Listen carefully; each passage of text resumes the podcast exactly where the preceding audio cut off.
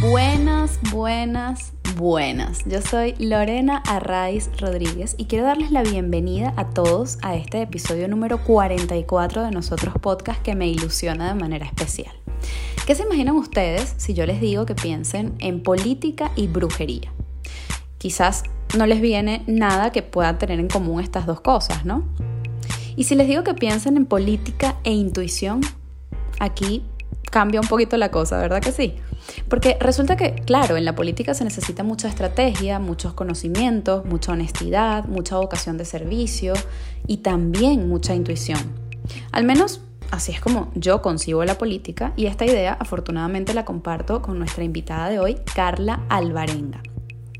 Carla es asesora política, consultora en comunicación estratégica, creatividad y espiritualidad, emprendedora y mística. Sí, sí, todo eso junto. Y es porque justamente tiene todo eso junto que hoy hemos querido conversar con ella para que nos cuente cómo se conectan estos puntos aparentemente, aparentemente tan distintos y tan distantes. En este episodio Carla, que ha trabajado como asesora de cinco campañas electorales nacionales en Venezuela y también ha vivido en un ashram tres meses en Chile, por ejemplo, nos habla de la importancia de estar conectados con nosotros mismos y con la intuición para poder ser congruentes en nuestro día a día y poder servir mejor desde nuestro oficio, sea cual sea. ¿Ustedes se imaginan que nuestros políticos entendieran esto y que asumieran el reto de hacer ese trabajo personal tan necesario? Eso sí que sería tener el poder, ¿no creen? Bueno, sin más, los dejo con este episodio número 44 de Nosotros Podcast con Carla Alvarenga. Carla Alvarenga, bienvenida a Nosotros. Es un auténtico placer tenerte aquí. ¿Cómo estás? Muy bien, Lore, gracias igual por invitarme y por recibirme en tu queridísimo Nosotros. Yo encantada, nosotros encantados. Carla, tenemos un tema maravilloso que a las dos nos encanta para hablar en este episodio de Nosotros Podcast. Y vamos a comenzar diciendo que nosotros te definimos como una mujer profunda, con ese sol en casa 8, que te lo conozco yo muy bien, intuitiva, por supuesto, y también analítica. Así te definimos nosotros, ¿cómo te defines tú? Wow, en tres, en tres aspectos. No, no, no, como tú quieras, eso. sí, bueno, me, me, gusta el adjetivo profunda, eh, sin duda. Además, soy, soy el océano, más allá de, de, del tema del sol. Pero sí, yo, yo diría que soy, soy muy mujer, muy profunda y no solamente analítica, sino emprendedora, ¿no? Me gusta eh, canalizar la energía hacia la concreción de cosas. Em, y bueno, creo que, que, en este mundo, además que nosotras compartimos ambos mundos, de eso hablaremos hoy, pero en este mundo, ahorita, ahorita particularmente me siento muy integral, como muy íntegra, si, no, si nos vemos desde, desde otro tipo de adjetivo, pero como ya acoplada en todas mis facetas. Qué rico eso, qué maravilla, ¿no? Cuando uno logra como hacer ese clic que dices, esto era. Tal cual. Maravilloso. Qué bien. Carla, eh, antes de entrar en las profundidades, para seguir utilizando ese adjetivo, de, de lo que vamos a hablar el día de hoy, em, yo quisiera comenzar por porque nos cuentes tu historia desde el principio, ¿no? Es decir, cuando somos niños, eh, pues se van marcando, ¿no? Ciertas características de nuestra personalidad, de cómo somos. Mm, hemos trabajado tú y yo eh, y muchos de, los que están escuchando ahora y viendo eh, el tema de la niña interna, del niño interno porque bueno, en algún momento de la vida entendemos que es importante, ¿no? Y que no es solamente una etapa física del ser humano, sino que emocionalmente y, espiritualmente incluso, allí hay mucho de, lo que somos hoy, ¿no? Entonces, bueno, yo quisiera que nos contaras cómo era esa Carla niña que te gustaba hacer, eh, cositas que tú digas, wow, yo hacía esto, o me pasó esto, o me dijeron esto, y que hoy porque bueno, uno une los puntos pues hacia atrás, y que hoy dices, claro, por aquí era la cosa, ¿no? No sé, cuéntanos de tu infancia, tu ciudad, tu familia, tus amigos, el colegio, yo qué sé, lo que nos quieras contar de, tu, de esa etapa. Wow, Carla niña eh, siempre fue vieja, es el primer adjetivo. Es decir, era muy gracioso porque eh, mis amigas, no sé, veían comiquitas o estaban pendientes de, de los matinés, más la adolescente, ¿no? Más la cosa, y para mí eso era inaudito, o sea, era una cosa así como abominable pagar y además rogar porque te dejaran entrar a un sitio. Entonces, bueno, siempre fui como muy, muy mayor para, y, mi pensamiento era mucho más mayor y viejito que, que el de la edad recurrente. Soy la menor de tres hijas eso también influye mucho. y, y además, eh, no solamente porque fui la menor, sino porque la diferencia entre mis hermanas y yo es bastante, es de 10 y de 9 años. Entonces, la verdad es que yo siempre crecí entre adultos. Em, y, y, además eran como muy pegada a, a, mi mamá, entonces siempre estaba en, en un tema de adultez. Eh, quizás esa es una, una forma, ¿no? Carla Niña fue muy adulta desde chiquita. Em, era gracioso porque luego atando los puntos, como tú dices, a mí mi padrino me regalaba, como era como su niñita, él tenía puros varones y yo era la, la, la niña para él, me regalaban mucho Barbies edición especial y los trajes de diseñador y no sé qué. Y ellas estaban en un estante ahí bien bonitas porque la verdad yo nunca jugué con Barbie. Este, las muñecas tampoco era que yo las usaba ni nada por el estilo sino que más bien yo armaba eh, como de, de, comerciante y, escritorios y agarraba las chequeras y que estaban vencidas y las firmaba. Y mm, también jugaba en mi biblioteca que vendía libros y hablaba de los libros. Entonces realmente yo nunca jugué a muñecas. Eh, y entonces en deporte era bastante irreverente porque entonces me gustaba mucho patinar pero lanzarme, me lanzaba por unas bajadas por donde vivía. Yo vivía en San Antonio de los Altos, chiquita. Eh, nací en Caracas, pero viví en San Antonio de los Altos. Entonces la urbanización tenía una bajada profunda y yo era, bueno, tengo más, eh, mis piernas, eh, no sé qué tienen más, si cicatrices o lunares, porque la verdad era que, que me daba ahí con todo. Y lo otro es que siempre estuve rodeada, a diferencia de cómo ha sido mi adultez, siempre me llevé mucho mejor y estuve muy rodeada de varones. Entonces, mis actividades regulares no eran femeninas por naturaleza. Eso, yo no jugaba muñecas, a mí no me gustaba el ballet, yo no, creo que lo único femenino que hice chiquita fue un curso de modelaje y, ya, o sea, fue como ese curso, el desfile y listo. Pero yo así era con fu, eh, les ganaba a, los varoncitos jugando con fu hasta que aprendieron y entonces me dieron una paliza que ahí quedó. Eh, jugaba fútbol, surfeaba. Entonces siempre era como actividades muy masculinas o muy adultas. Nunca tuvieron que ver con, con la niñez propiamente, ¿no? Qué loco. Y todo eso al final, de alguna manera, está presente. Me llamó la atención lo de, lo de los libros y lo de las chequeras, ¿no? Porque, en plan, eh, y, te definiste como emprendedora, por ejemplo, y entonces es como, bueno, siempre allí buscando la manera de, de emprender, de inventar algo y de sacarlo adelante, ¿no? Totalmente. Y, y, cuando estabas diciendo eso, que cuando estabas definiendo y decías que, que que eres muy de llevar a cabo las cosas, ¿no? Lo que, lo que quieres hacer. Yo pensé en que seguramente tienes mucha energía masculina, ¿no? Entendida como, como lo que es, que es esa energía de acción, ¿no? De llevar a cabo, de, de, ponernos como en, en la línea, ¿no? De, de, a lo que vamos. Este, y claro, fíjate lo que me cuentas, ¿no? De niña, que, que hacías muchas actividades relacionadas un poco con, relacionadas socialmente con lo masculino, ¿no? No quiere decir que, que, lo sean o no, sino que, bueno, allí las catalogamos. Bueno, sí, como era de esperarse, pues eso está presente todavía en tu vida. Y bueno, para ir entrando un poco en materia, en esta materia que informalmente hemos llamado política y brujería, no se llamará así el episodio, este, pero eh, así lo hemos llamado tú y yo hablando.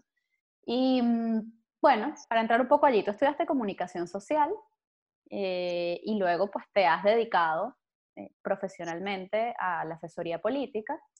Y por otro lado pues has desarrollado estas herramientas intuitivas, eh, por llamarlo de alguna manera, recientemente creaste pues tu, tu mm, perfil de Instagram Brujistuff, que me encanta, por favor síganlo. Em, yo quisiera que nos explicaras, porque para eso estamos aquí, para que tú nos expliques la relación que existe entre política e intuición, no lo llamaremos brujería, ¿vale? Em, tú, eh, cuando estábamos preparando este podcast, para que todos lo sepan, eh, Carla me envió un mini podcast, ¿no? este, un audio pero fue maravilloso, un audio de WhatsApp explicando todas sus teorías con respecto a este tema. Y a mí me encantó porque fue como, claro, esto es lo que le da sentido a todo. Y una de las muchas cosas que dijiste allí que a mí me impactaron o que me gustaron, con las que me conecté mucho, eh, era la siguiente, ¿no? Cualquier actividad relacionada eh, por los seres humanos o hecha por los seres humanos requiere de un desarrollo emocional y espiritual sano para poner al servicio del oficio algunas de las herramientas intuitivas. Esto es muy obvio, es muy obvio que, que, que, en cualquier actividad que desarrollemos como seres humanos, pues tenemos que estar al servicio ¿no? de eso, pero a veces se nos olvida y sobre todo se nos olvida en el área política, ¿no? que es lo que nos atañe a día de hoy y debería ser como la base, es decir, mm, como yo entiendo la política, es, es como un servicio, o sea, no, no, no, no tiene más nada eh, lo que pasa es que luego, o sea, a mí cuando la gente me dice es que a mí no me gusta la política, yo no soy política, no sé qué, yo siempre, ojo, respeto mucho eso, pero claro, es que eso no es, eso no es el, el, concepto que yo tengo de política, ¿no? Para mí es justamente el servicio, el cómo utilizas eh, el poder, o sea, tener la capacidad de hacer cosas para mejorar ¿no? la calidad de vida y, y, y la, las condiciones de, de la gente, ¿no? Entonces, bueno, toda esta introducción súper larga para preguntarte entonces cuál es la relación entre, entre política e intuición, que tiene que ver una cosa con la otra. Ver. Sí, eh, bueno, para mí hay muchas o varias aristas, ¿no? Eh, en efecto, yo soy egresada en comunicación y mi línea de investigación desde semestre 1 fue comunicación política. Luego hice especialización en comunicación y política y luego entré en un doctorado en ciencias políticas, el cual no ha sido concluido y todavía no está en proceso de hacerlo. Eh, pero, digamos, siempre estuve muy vinculada al tema político. De hecho, eh, gracias al, al, análisis político y a mi interés por la política hablando de la niña desde pequeña, eh, es que yo decido que voy a, irme finalmente por una carrera humanística y no una carrera eh, científica. ¿no?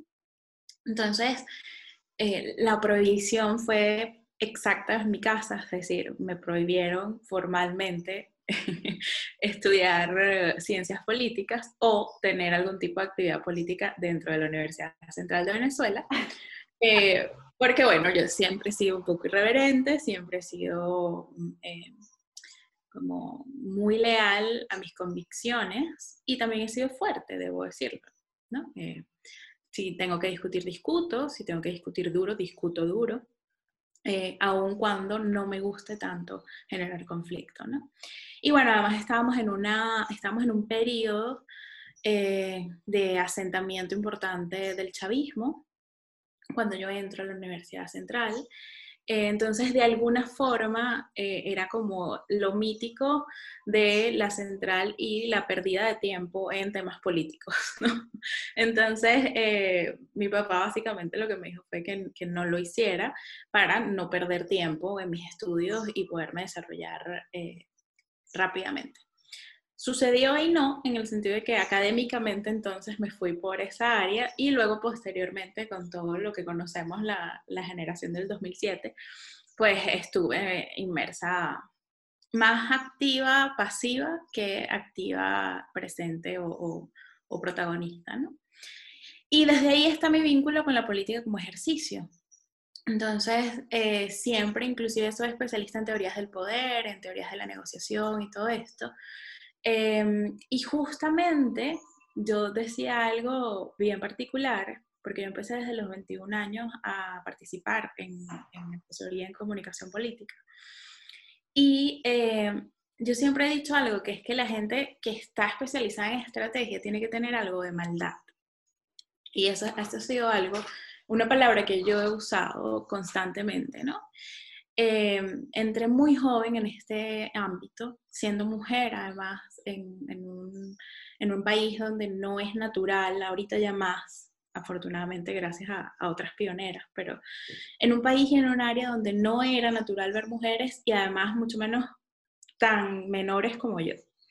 Eh, por X o por Y razón, yo digo, y a mí, los que están alrededor mío lo saben, a mí la, persigue, la política me persigue de alguna forma. Entonces, siempre... también, yo intento huir, pero no. Y es una cosa súper loca porque, o sea, llego, en un, llego a un punto y a este punto el profesor justamente en medio de una situación con algo en el país y yo siempre termino en todas las campañas con todo.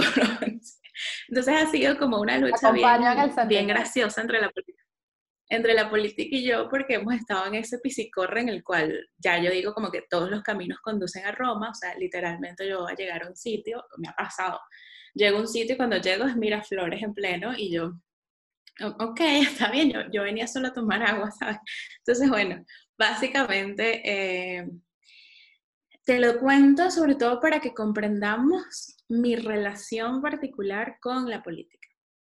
Es nativo, por así decirlo, eh, pero al mismo tiempo ha sido conscientemente evadido y ha sido también conscientemente estudiado. Entonces, esa es mi relación con la política per se. Y luego viene un tema en el que, siendo yo con las características que ya te describí de niña, pues era una persona muy eh, de lo fáctico. Mm. Eh, justamente las personas analíticas ciertamente tendemos a ser eh, de hechos y más con tanta energía masculina, como lo pudiste definir. entonces tuve una, una educación también en la que poco yo creía en los temas energéticos, intuitivos, etc. Fui muy católica, recibí educación católica, mi familia es muy católica. Pero no fue sino hasta una debacle personal, importante justamente a los 21 años, eh, donde comencé a buscar otras herramientas alternas porque lo fáctico no me funcionaba. Entonces era un punto de esos hoyos negros en los que necesitaba de alguna forma encontrarme a mí, encontrar mis valores, eh, recuperarme, resurgir, renacer, encontrar por qué estaba pasando lo que estaba sucediendo, en fin, ¿no? Entonces allí comienza mi exploración en el área intuitiva, vamos a decirle así que es gracioso porque fíjate cómo pasamos a decir brujería e intuición en un solo momento. Y eh, esto es justamente lo que hablo respecto a la política, o por lo menos lo que yo entiendo o entendí hasta el año pasado, no vayas a pensar que hace demasiado, ¿no? Hasta el confinamiento y todo su renacimiento. Bendito confinamiento, Cristo atado. Este, es como esa maldad que yo defino dentro del área de la estrategia viene por dos cosas, por la experiencia, sí, pero también por la intuición. Porque eh, no se hace solamente de la experiencia una persona basta, sino también de, y sobre todo en el área política, que es un área eh, donde las teorías del poder son el juego en el que estamos. Eh, es justamente qué es el poder. El poder, al final, las teorías lo que hablan y lo que es la política es el, ejercicio y el juego de eso. Te decía que es como el ajedrez, y el ajedrez sí, por supuesto, tienes em, jugadas planificadas, tienes teorías, tienes métricas, tienes estadística, pero tienes jugadas intuitivas, que son las que han hecho em, famosos y destacados a quienes lo han sido en el área. Entonces, eso es perfecto para mí de, el Queen Gambit o Gambit Queen, no sé cómo es, describe perfectamente el tema de la política porque no hay otro otra situación más referencial como es el ajedrez respecto a estrategia y a jugadas que el, el, ajedrez y la política y al mismo tiempo solo te puedes destacar cuando haces un cambio que no está planteado en ninguna teoría. Y, que por nadie se lo espera. Y, no, no, ni te lo esperas tú ni se lo espera el otro, porque si no, entonces no hay un game changer, es decir, no hay alguien que realmente cambie lo que está sucediendo y para eso es que yo creo que del 100% de los eslogans de todos los políticos está la palabra cambio. Entonces, eh, básicamente tú quieres cambiar el juego y si quieres cambiar el juego tienes que hacerlo desde la intuición. Entonces, pasamos por la brujería y lo tomo porque para mí incluso ha sido eh, un prejuicio propio y personal ha sido estigmatizado totalmente desde Disney hasta, por supuesto, el, renacentismo y la Inquisición. Nos ha mostrado una, un estereotipo y un arquetipo de la bruja, eh, que además no es el brujo, es la bruja, eh, como la persona que obra malintencionadamente y justamente obra desde algo que nadie conoce, ¿no? Eh, y resulta que antropológicamente está demostrado que eran llamadas brujas, eran a las mujeres que sabían em, manejar el arte de la sanación a través de, plantas, de la botánica, etcétera, las que podían contener a personas emocionalmente y las que además no iban con las normas sociales recurrentes, es decir, no pasaban por el ciclo regular. Entonces, básicamente bruja era cualquier mujer en la, en la actualidad. Eh, y es fuerte porque yo todavía lucho con ese prejuicio. Eh, y, y, es mío, por supuesto, pero está ahí puesto. Entonces, ¿cómo cambiamos el tema de la brujería a lo intuitivo. ¿Cómo desarrollamos lo intuitivo si todas las herramientas que creemos están catalogadas por brujería? Es decir, si yo te digo, vamos a trabajar tu intuición, me dicen, ok, ¿cómo empezamos? Bueno, vamos a trabajar con, no sé, astrología, sanaciones, constelaciones familiares, numerología, tarot, cualquier cosa que te diga chamanismo, cualquier cosa que te diga va a sonar a brujería. Entonces, ¿cómo, cómo trabajo la intuición sin pasar por este precepto, no? Entonces ahí es donde está la primera gran barrera. Eh, y por supuesto es ir adentro, pero ¿cómo vas adentro si las herramientas están catalogadas como malo? Entonces allí esa intuición eh, es la que más difícil está.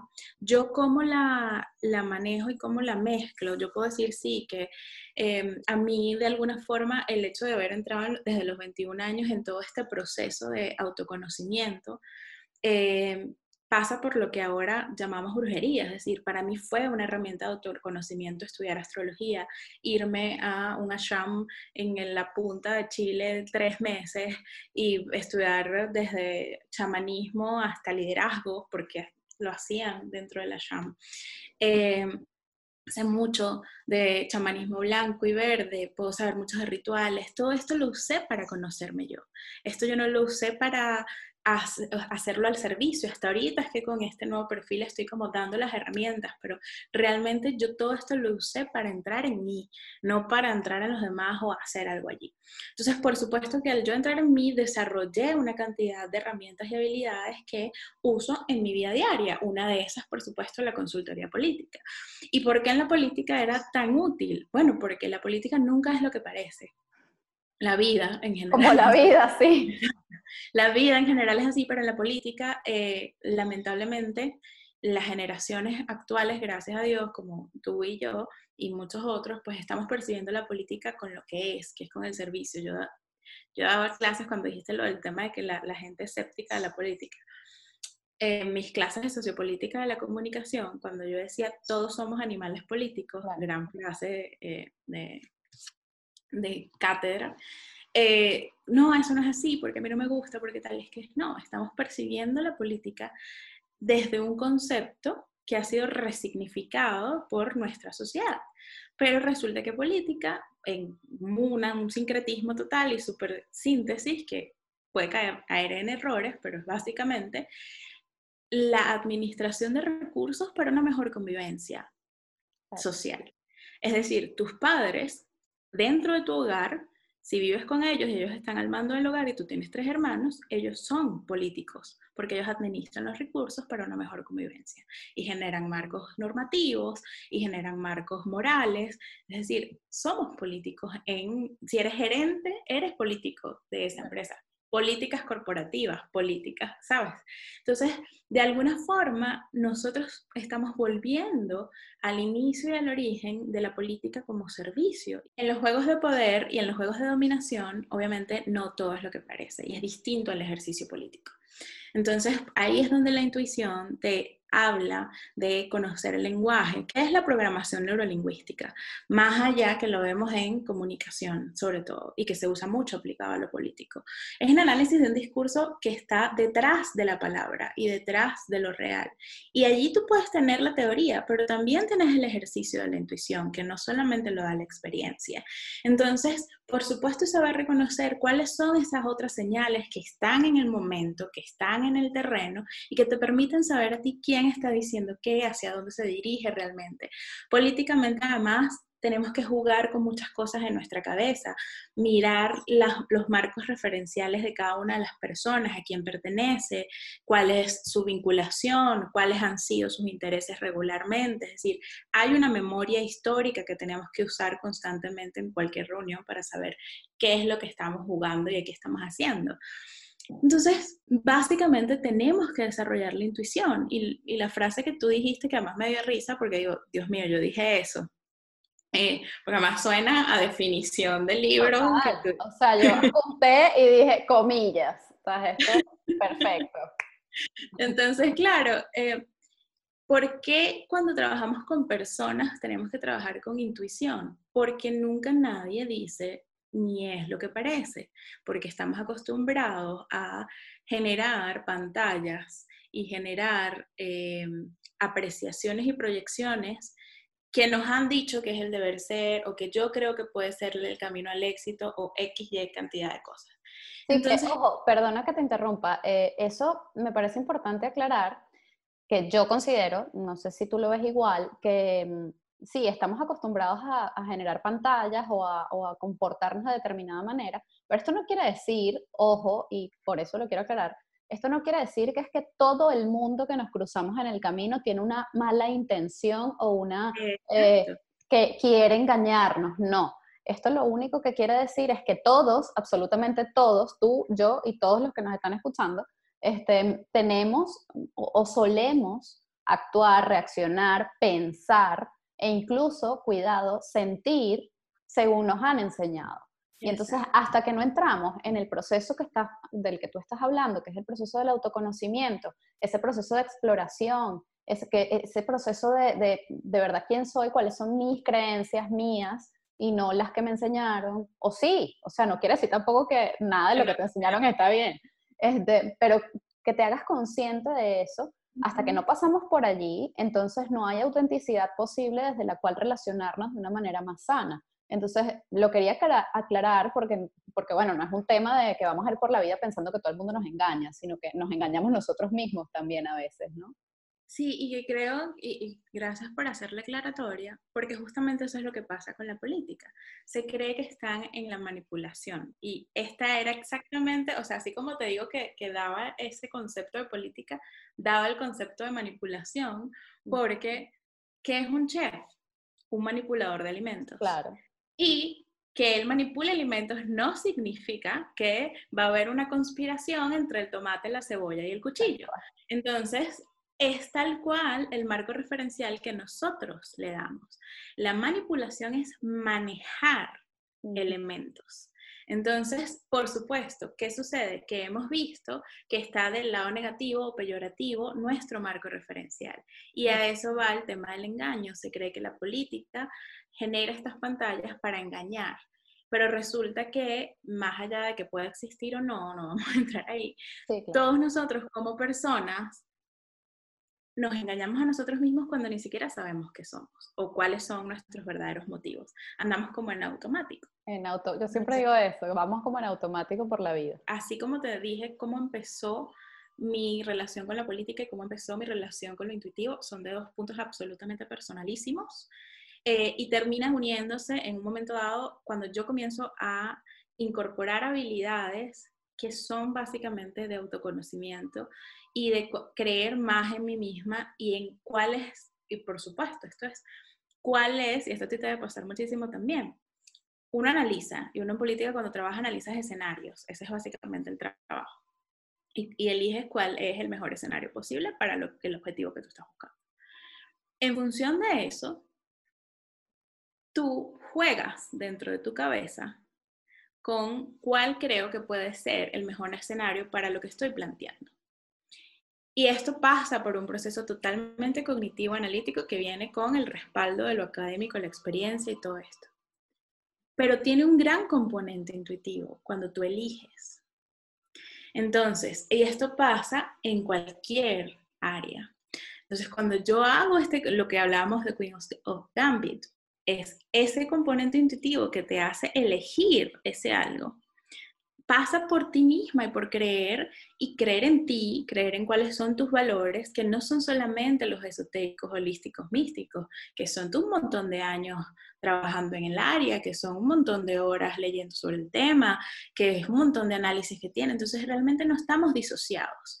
Cuando empecé yo a comprender que en buena parte mi diferencial dentro del área ya no era por lo obvio que era ser mujer, ser pequeña y estar siempre apadrinada por los grandotes del área comencé a comprender que eh, mi diferencial era justamente porque yo no estaba disociada y porque yo tenía ciertamente mi ratica de laboratorio muy bien ejercitada en el área de lo político y tenía mucho background académico y podía generar análisis importantes y rápidos, pero porque también había entendido, y ahí fue donde me hice más poderosa, entre comillas, de, de estar totalmente empoderada en mí. Es decir, esto es lo que yo recomiendo, esto es lo que yo, por esto, por esto, por esto, por esto, pero porque yo estoy convencida yo. Y una de las cosas que, te comenté es que, y me imagino que hacia allá vas a llevar ahora el, el resto de la entrevista, es que esto es como ha funcionado en mí, la unión de lo político y lo intuitivo. Y es porque quitamos la etiqueta de la brujería cuando hablamos seriamente de esta área. Quitamos las etiquetas peyorativas cuando hablamos seriamente de esto y te podemos decir que una carta natal lo que hace, o estudiar astrología, lo que hace es hacerte entender profundamente dónde, cómo eres, cómo eres, cómo actúas, cómo estás compuesto, inclusive cognitivamente, cómo hay cosas que no entendías y que ahora generan eh, un, tema para la mejor interrelación, de hecho. ¿Cómo puedes utilizar estas herramientas para también comprender al otro, comprender a tu interlocutor o inclusive la astrología mundial, comprender los sistemas sociales, comprender cómo es un país, cuáles son los arquetipos que definen ese país. Es la psicología social también. Entonces, de alguna forma, cuando le quitamos la etiqueta de peyorativo a, las herramientas que nos ayudan y nos apoyan a entrar en la intuición, entonces comprendemos que no estamos disociados, que no somos el animal político y el chamán o brujo, sino que somos uno solo. Y entonces allí también es cuando nos damos cuenta, que era lo que yo te, lo que te comentaba en mi pre-podcast, que fue justamente que hay un gran, un gran chimbo aprendizaje de haber trabajado en todos los momentos importantes de cambio en Venezuela, donde hubo una oportunidad interesante. Y es haberme dado cuenta que los líderes no estaban suficientemente eh, desarrollados a nivel personal en sus herramientas blandas, como dicen, en el sentido de conocerse a sí mismos, creer en sí mismos y saber en qué momento hay que ser disruptivos, ¿no? No había ese, eh, no hubo, no ha habido hasta el momento, ese tino de, del liderazgo venezolano con el que yo he trabajado, ¿no? Entonces, fuera de mencionarlo como una habilidad o como decir que, que, bueno, gracias a eso es que no hemos salido de donde estamos. Y solo desde ahí, desde una conexión real con nosotros y con lo que ejercemos, es que vamos a poder generar un impacto. Eso, eso que dices yo creo que es la, la base o, bueno, no un resumen, pero, pero sí es una, un, issue importante, ¿no? Que, que, en la medida en que estemos conectados con nosotros mismos, y como bien has dicho, esto aplica para todos, eh, en la medida, solamente en la medida en la que estemos conectados con nosotros mismos de verdad, vamos a poder entonces poner lo mejor de nosotros al servicio de lo que sea que decidamos hacer con nuestra vida, ¿no? Este, cualquier cosa, no importa, y además en, distintos ámbitos, ¿no? Personal, profesional o lo que sea. Yo creo que eh, también has mencionado el tema del liderazgo y en el pre-podcast me decías que, justamente lo que faltaba en ese liderazgo, lo que tú consideras, un poco lo que has dicho ahora, lo que tú consideras que, ha fallado, eh, una de las cosas que ha, que ha, podido fallar, es quizás la falta o, o, la debilidad, no lo dijiste así, es una, lo estoy parafraseando, la debilidad de eh, la autoridad personal del liderazgo, ¿no? Y yo quisiera también pues hablar un poquitico de eso muy brevemente en el sentido de, claro, eh, eh, relacionamos la política o a los políticos con figuras de autoridad. Y entonces también hay unos temas personales allí de cada quien con, con respecto a su relación con la autoridad. Eh, mi relación con la autoridad la entendí a través de mi carta natal, por cierto.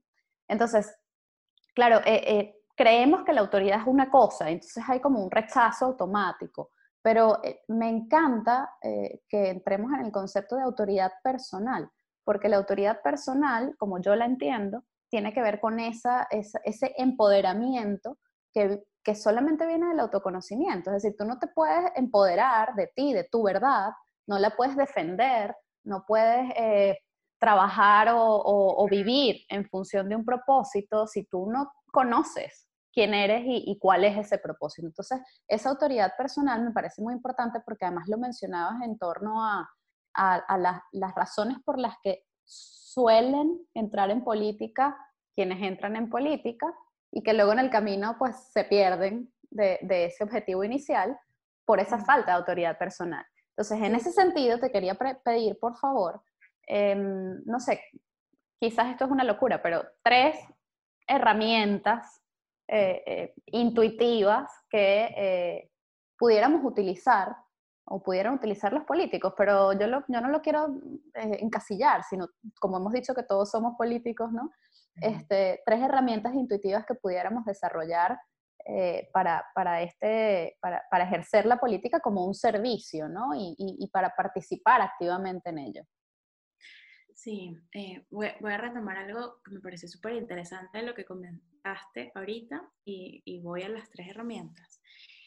Eh, lo de la autoridad personal es maravilloso, sobre todo porque lejos de lo que piensan y quizás quienes escuchen el podcast que están relacionados con el área, el verdadero poder lo ejerce el contrapoder, nunca es la persona que lo ostenta.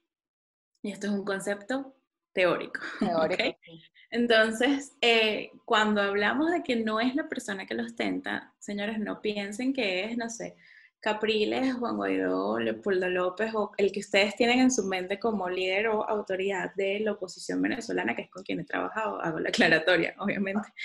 Eh, por pero, sí, por pero justamente eh, tiene que ver con todas las personas que trabajamos allí. Y ahí por eso lo quise retomar, porque el liderazgo no es solamente quien lo ostenta, sino quien hace el camino en conjunto, es el equipo de trabajo.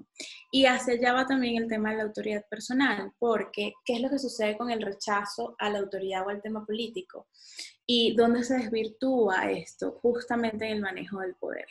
El poder ya no visto como un, una plataforma para el servicio, sino visto como una plataforma para la dominación. Y el poder sobre mí parte de esa autoridad personal que tú hablas. Y esa autoridad personal es a su vez el resultado de un conjunto de cosas que tú tienes no solamente que conocer, sino que tú tienes que aceptar, porque hay cosas de nosotros que no podemos cambiar. Entonces los tenemos que aceptar. Hay áreas de nuestra vida, intereses de nuestra vida que parecen disociados, como en mi caso duró hasta el año pasado, repito, que es, bueno, esta mujer es una tipa que puede meditar tres horas seguidas o que se puede ir a una sham tres meses a vivir en una carpa y aprender de chamanismo, pero entonces su Netflix es puras teorías conspirativas, políticas y narcos. Y quiere hablar sobre la criminalidad en lugar de la corrupción y, ¿sabes? O sea, ¿de dónde nace esta Carla la empresaria, Carla la consultora, Carla la política, Carla la profesora y de repente una Carla que puede hacerte un ritual en dos segundos y que es de hecho la forma en la que me aproximo a la vida. Entonces, eh, no podemos tener una verdadera autoridad personal si no aceptamos e integramos todo lo que somos. Y eso además nos va a dar un claro propósito. ¿Y por qué hablo del claro propósito? Porque tener autoridad personal y tener capacidad de hacer la disrupción es también saber trabajar en equipo. Parece totalmente loco, ¿no? No, parece, no, tiene todo el sentido. Parece, o sea, sí, pero digamos, parece para la gente, bueno, mientras más te empoderas a ti, mientras bajas a ti, mientras más tal, te puedes hacer egocéntrico. Y es todo lo contrario. Mientras más entras en ti, más sabes cómo puedes incorporarte al colectivo y cómo te conoces a ti mismo en tu propio mundo y en tus propios sombras y etcétera, generas algo que se llama empatía y generas algo que se llama respeto por el otro. Entonces, claro, cuando yo hago eso, yo puedo trabajar mejor en equipo, que es la única forma en la que podemos concebir una nueva política como la que estamos eh, hablando tú y yo de volver al servicio y de ya quitarnos el tema de la dominación por poder. Entonces, por eso quería hacer ese énfasis de cara a que el desarrollo personal no es para generar pequeños tiranos, sino todo lo contrario, para derrumbar a tu propio tirano y poder abrirte un mundo en el que construyamos en colectivo. Qué bello, me encanta. Eh, pero bueno, justamente con el tema de las tres herramientas. Mira, yo diría que específicamente para la política, eh, la, carta, la carta astral o la astrología es una herramienta súper interesante y súper importante porque el político, la herramienta de quien trabaja en política como quien ostenta los cargos, por así decirlo, son ellos mismos, ¿sí? Y son sus personas. Entonces, comprender su carta natal es comprender cómo está compuesto desde todos sus cuerpos, cuerpo mental, cuerpo emocional, cuerpo físico y cuerpo espiritual. Y si comprendo esto, comprendo cuáles son mis habilidades y mis sombras para poder aproximarme a mis metas. En este caso en particular, justamente en el trabajo en equipo, en el área en el que me quiero desarrollar, cómo, cuál puede ser realmente el don que yo puedo poner al servicio de lo que estoy buscando. Eh, si quiero ser un líder protagonista, entonces tengo que trabajar mi comunicación, dónde está Mercurio, cuál es mi Mercurio, cuál es la habilidad que tengo allí. Si en cambio quiero trabajar desde la estrategia, ok, ¿dónde está mi energía escorpiana? ¿Dónde está mi Plutón? Que entonces a través de la astrología yo puedo entender mejor cuál es mi composición y digamos con lo que yo vine y con el equipo con el que vine a jugar en el terreno y saber también cómo yo puedo alimentar o sanar ese equipo en esta vida, es decir, qué cursos debo tomar, cuáles sé que son mis debilidades para. Entonces, así, si yo me conozco más cognitivamente, además, eh, yo puedo comenzar a integrar todas mis habilidades hacia esto. Lo otro que me parece interesante de la astrología para los políticos o para quienes estén en el área política es justamente que nos apoya a relacionarnos con el otro. Si yo puedo usar esto justamente para poder tener un mejor ejercicio, pues es buenísimo. La otra herramienta, yo diría la meditación, no por entrar en clichés, sino porque la política, de nuevo, es mucho, eh, es muy mental. Y eh, es justamente estar trabajando en escenarios, es multifactorial, pero eh, a niveles exorbitantes, como, como pocas profesiones u oficios, ¿no? Eh, y como son multifactoriales, nosotros tenemos que tener constantemente un mapa de un montón de cosas cargados en la mente. Y realmente cuando nos desgastamos, entramos en una percepción débil en el sentido de que se debilita nuestro poder de percepción, se debilita nuestro poder em, analítico y realmente vamos a estar trabajando desde lo que nadie quiere, que es desde lo, instintivo. Cuando trabajo desde lo instintivo, trabajo desde el miedo, no desde la oportunidad. Entonces, si yo quiero trabajar desde las oportunidades y quiero ejercer algo mucho em, más abierto, tengo que estar constantemente depurando mi mente. Y depurar mi mente pasa por entrar en estados meditativos, que no necesariamente es la misma meditación para todos. Aquí hace falta también eh, una educación colectiva en el sentido de que, por ejemplo, hay meditaciones activas. Meditaciones activas la describió perfectamente. Eh, ¿Cómo es que se llama este autor? Se me fue el coreano, que es el que habla sobre correr, cómo correr le salvó la vida. No, no sé, no lo conozco. Pero, pero eh, quiero, mientras, a ver si te acuerdas, quiero, aprovecho para decir esto, eh, reiterar, esto es muy importante. La gente eh, o quien no ha tenido ninguna aproximación real a la meditación, piensa o suele empezar, solemos pensar, a mí me pasó, que, que bueno, que meditar es, ¿sabes? Y, al final, claro, dices, no, yo no puedo porque yo no puedo poner la mente en blanco. Entonces, bueno, no, no vamos a tener aquí una disertación sobre la meditación porque, bueno, hay un podcast para eso donde está entrevistada Vicky de Banco, pero eh, en cualquier caso, eh, el punto es que, de nuevo, esto al final tiene que ver con todo lo que estamos hablando, que es como resignificar las cosas, ¿no? Entonces, si nos damos la oportunidad de abrirnos a la oportunidad, valga la redundancia, de explorar lo que nos están contando, pues probablemente encontremos herramientas. Y probablemente no. Es decir, puede que lo intentes y digas, no, mira, mm, esto no. Pero bueno, para mí. claro, pero, pero te, te abres a la, a la posibilidad de que eso se convierta en una herramienta obviamente positiva para enfrentar ese día a día y, esa, y ese reto permanente que es la política, ¿no? Sobre todo, bueno, sobre todo no, pero la política venezolana, que es lo que nos atañe, pero esto aplica para todo. Ajá, sí, perdón. Y creo que además el tema de esto de que hay distintos niveles de meditación, etcétera, hay meditaciones activas, que puede ser correr o una actividad física, etcétera. Pero la idea es tomar en cuenta algo muy importante también, y es entrar en el punto de que la mente no lo es todo. Hay muchísimos políticos, o muchísima gente, no solamente política, muchísima gente que ejerce roles importantes y de poder en nuestra sociedad, que creen que todo lo solucionan pensando y realmente tienen que conectarse con el sentir y con sentir al otro, porque resulta que estamos en una de, y eso, y a eso va esta definición catedrática que hice en el prepodcast que no me di cuenta, en el sentido de que todas las personas que trabajemos con personas tenemos que conectarnos desde el sentir, porque desde la mente nadie se conecta. Tú puedes ahorita, de hecho, y bueno, gracias pandemia, pero tú puedes en este momento tener un tapabocas, nada más tener un par de ojos o no ver a una persona y no va a ser lo que estás pensando lo que te va a conectar con esa persona. Entonces, cuando nosotros trabajamos con masa sensible, que le dicen algunos, si nosotros trabajamos con masa sensible, tenemos que ser sensibles. Es como la obviedad. Entonces, por supuesto, yo no voy a ser sensible si yo no abro a hacerme vulnerable. Y eso es un tema inclusive psicológico, que sería mi tercera, eh, bueno, mi 2.1, mi herramienta 2.1, en esto de trabajar la mente, pues bueno, chévere, ábrete por lo menos terapéuticamente para vaciarla, para drenarla y para tener ahí una higiene mental. Y eh, luego de este tema de la higiene mental pasa algo que sería la tercera herramienta, que es trabajar en la vulnerabilidad. Porque creemos que el político, por el simple hecho, además, es muy gracioso.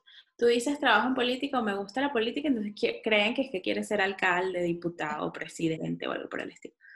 Y no, o sea, por ejemplo, yo particularmente trabajo en política y yo sería incapaz de ejercer un cargo público, siquiera de lanzarme, porque además soy súper miedosa en este tema y la niña mía, la, la, gran herida del rechazo, no, gracias, no me voy a exponer una elección. Pero eh, fuera de este tema, ahí hay algo bien particular, que es que el político que quiere trabajar sobre el protagonismo, que muchos entran allí por eso, tiene que trabajar enormemente su vulnerabilidad ¿Por qué?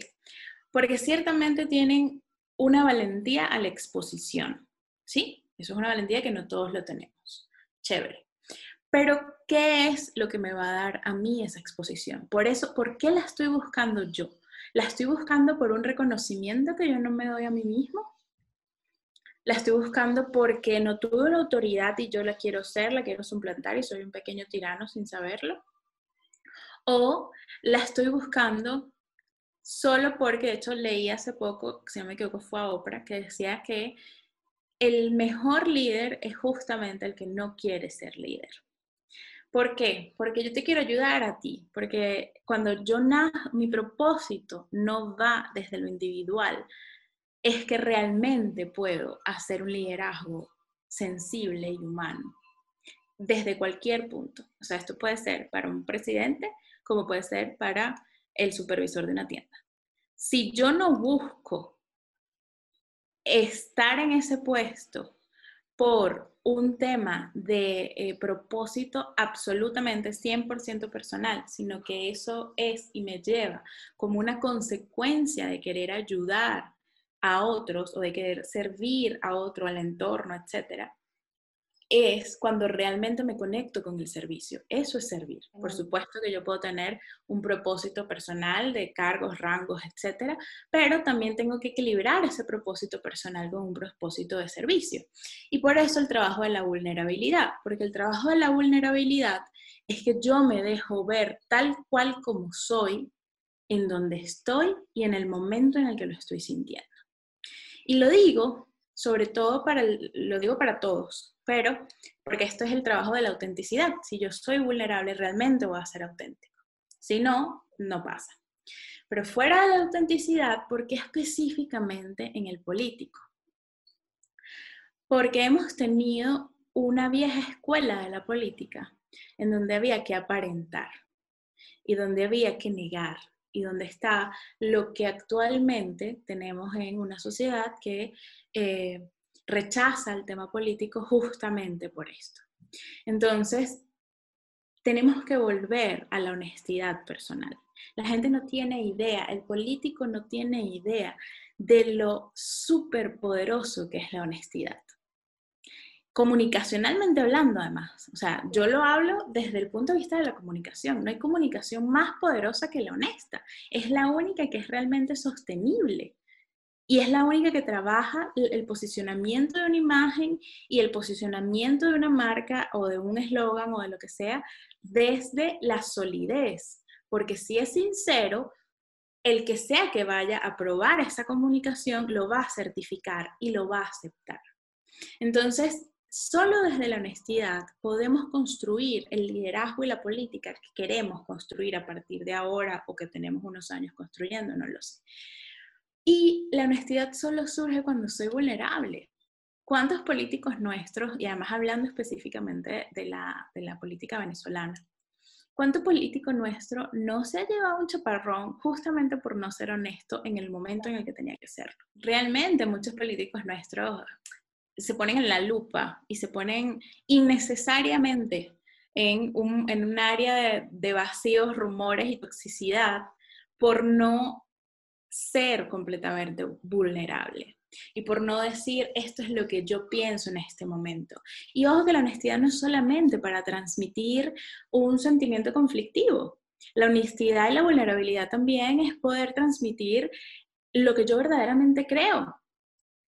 Y aquí es a donde vamos al punto que te dije, he visto flaquear a grandes personas que se han sacrificado un montón por este país y que por ese flaqueo y no creer en su autoridad personal y el poder que podían ejercer, probablemente sigamos en donde estamos. ¿Y qué es la vulnerabilidad? Es yo poder estar en una mesa y decir yo no estoy de acuerdo, aunque eso rompa lo que esté pasando en la mesa. Y yo no estoy de acuerdo por esto, por esto y por esto. Claro, lo que pasa es que para poder decir yo no estoy de acuerdo, primero tienes que saber si estás o no estás de acuerdo. Sí, es que... Empecemos por... Claro, porque estamos, estamos tan inmersos y, y, y, en la política estamos especialmente inmersos en esos constructos sociales y en lo que tiene o no tiene que ser y en cómo reaccionas o no reaccionas, y en los apoyos que pierdes o que ganas, y en yo entiendo, tú y yo lo entendemos, y muchos de los que nos están escuchando estoy segura de que también, entendemos que, bueno, que eso es parte del juego político, está bien, pero tú puedes negociar, tú puedes llegar a acuerdos, tú puedes construir eh, mucho más, es lo que estás diciendo, desde la vulnerabilidad, que no es otra cosa que la honestidad, o viceversa, como lo quieras ver, eh, que, desde, que desde el engaño y, repito lo que hablábamos antes, no el engaño a propósito, que también existe, sino el engaño, de, el engaño hacia ti mismo. Es decir, bueno, o sea, ponte serio, pues, ¿sabes? O serio. Yo te digo algo, esto es tan cierto que a mí me encantaría poder tener esas cinco o seis personas delante de mí en un momento en la vida, así como cuando le entrevistan a la gente famosa, dice, si pudieras entrevistar a alguien del pasado, así que esté muerto, bueno, a mí me encantaría poder agarrar a los cinco así, seis, y decirle, tú sabías que era lo que querías hacer. Claro. Sabías que tú podías. O sencillamente te anulaste porque pensaste que solo no podías. Y resulta que ahí es donde estamos en, en la mesa. Y te puedo, te puedo apostar que ninguno creía que podía y que probablemente se dieron cuenta después. Claro. Entonces, claro, si yo no creo que puedo, si yo no puedo, si estoy tan, y además que este es el tema y que es, es ¿por qué además estas tres cosas importantes del autoconocimiento en esta área? Porque es muy fácil perdernos en la política respecto al propósito que es la gran palabra de nuestra vida.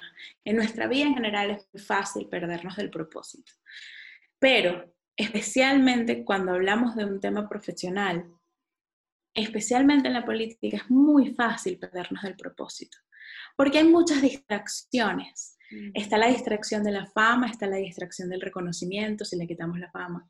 Está la distracción del dinero también, porque hay que decirlo.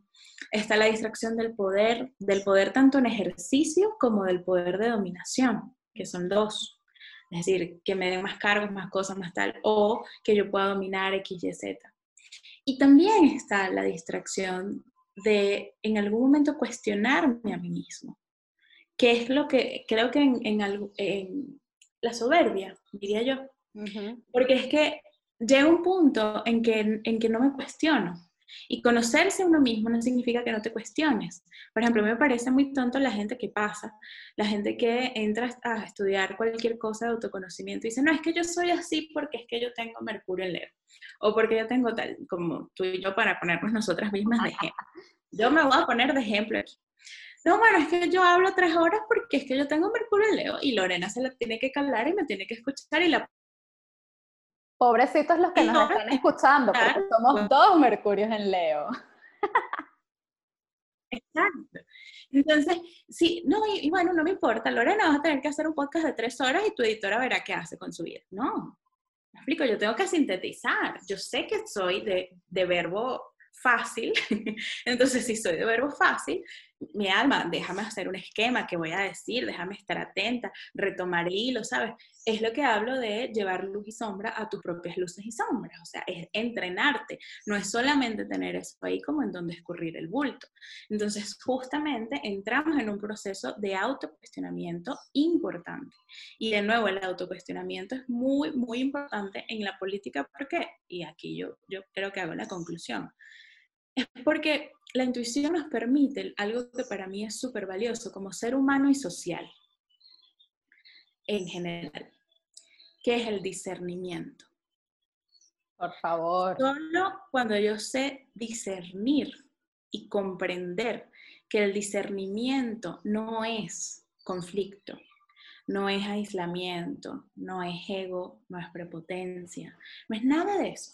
Que el discernimiento es solamente tener los 5 segundos y el espacio, los 5 milímetros para que cada cierto tiempo, ante cada cierta idea, ante cada acontecimiento, yo pueda decir, esto es verdad. O pueda hacerme preguntas y cuestionarme. Puedes decir, déjame poner en duda, no por simplemente fastidiar, sino por poner perspectiva, discernir obviamente para discernir tengo que tener un montón de herramientas. Pero justamente yo creo que lo que tenemos que buscar todos como seres humanos y sociales nuevamente es saber discernir. Para saber discernir, por supuesto, me tengo que conocer yo, tengo que analizar el entorno, tengo un montón de cosas que tengo que tener pilares fuertes, pero es lo único que me permite tener criterio para actuar y para pensar. Para tomar decisiones acertadas. Exacto. Bueno, para mm, sintetizar, resumir, concluir, que si no nos quedamos aquí hasta mañana, encantadas además de la vida, eh, nosotras, no sé los demás. Los demás no, pero nosotras felices. Exacto. Este, mm, yo te voy a pedir que me respondas em, lo más concretamente que puedas. Eh, ¿Qué es Venezuela para ti y cómo consideras, a la luz de todo lo que hemos estado hablando, que podemos construir de nuevo em, la sociedad como gentilicio? Es decir, no estoy hablando de planes mm, políticos, económicos o etcétera. Estoy hablando de desde aquí, ¿no? Desde dentro. O sea, cómo podemos cada uno de los venezolanos volver a conectarnos con ese, con ese gentilicio y sentir y reconocer que somos parte de esto, ¿no?